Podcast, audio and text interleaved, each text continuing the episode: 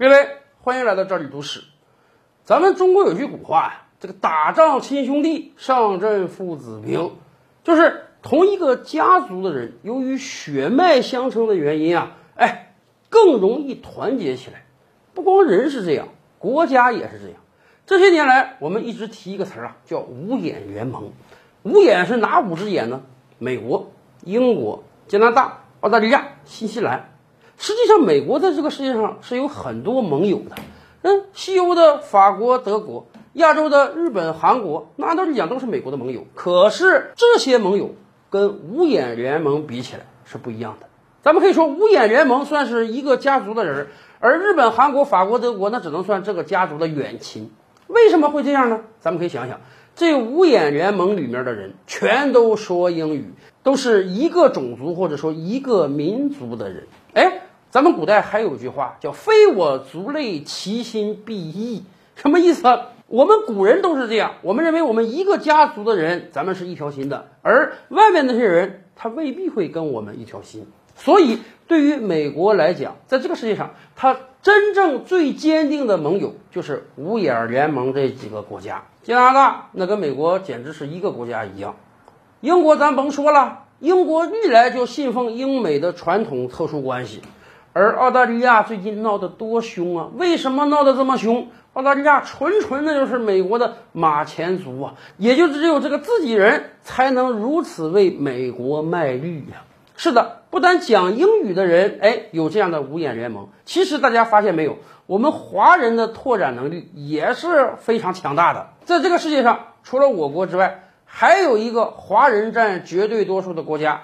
新加坡，实际上几乎所有中国人在谈起新加坡的时候啊，都会有一种别样的情愫。在我们大多数人眼中，新加坡跟别的其他国家完全是不一样的。毕竟那是一个华人为主体的国家，而且东南亚的很多国家，印尼也好，马来西亚也好，有很多国家的华人比例是相当高的。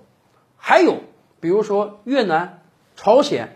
韩国甚至日本这些国家，虽然人不说汉语，也不是汉族人，但大家不要忘了，他们曾经跟我们共同生活在中华文化圈中。他们曾经国家唯一的文字就是汉字，所以这些国家对我们来讲，其实也是不同于其他一些国家的。那么，除了我们华人有这么强大的对外拓展力之外，印度也是这样啊。好歹印度现在也是快十四亿人口了，而且大家知道吗？这个世界上。至少还有五个国家呀，是印度人占主体或者相对多数的。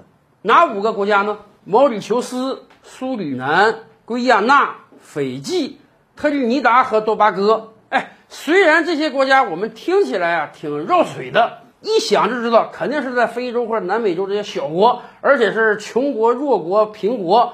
跟这个日本、韩国没法比，跟这个马来西亚、新加坡也没法比，跟五眼联盟更没法比。但是这些国家确实几乎都是以印度人为主体的，我们也可以称之为是印度版的五眼联盟。为什么有这么多国家是以印度人为主体的呢？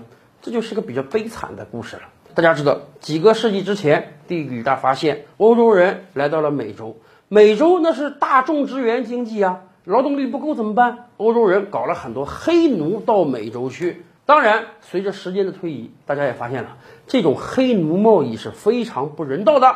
因此，美国南北战争之后废了黑奴。其实早在南北战争之前啊，英国很早的就叫停了黑奴贸易。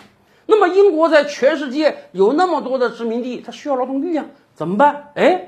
英国人想到了印度，当时印度根本不是一个国家，就是英国的殖民地，所以英国人在印度招工，说可以带你们到非洲啊，到南美洲啊去拓荒去工作啊，待遇很好，还给钱儿。当时印度人在印度生活的也不咋地，而且印度又不是一个国家，所以有大量的印度人踊跃的报名，在殖民者的安排之下，来到了非洲和南美建设新国家。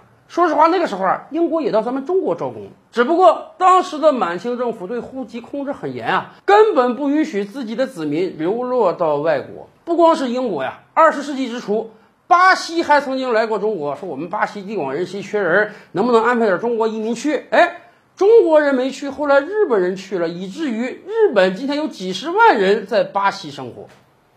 经过了上百年的发展，当年很多被英国派到南美、非洲的印度人，在那个地方安营扎寨下来了，哎，顶替了黑奴，成为了那几个国家的主体民族，这形成了今天多个印度人国家。而且除了这些国家之外，在很多其他国家，印度人也都是不能小瞧的力量啊。马来西亚、新加坡。都有相当多的印度人存在。咱们这么讲吧，毕竟印度的人口基数大，而且本国生活条件差，所以印度人拓展起来那也不比我们华人差呀。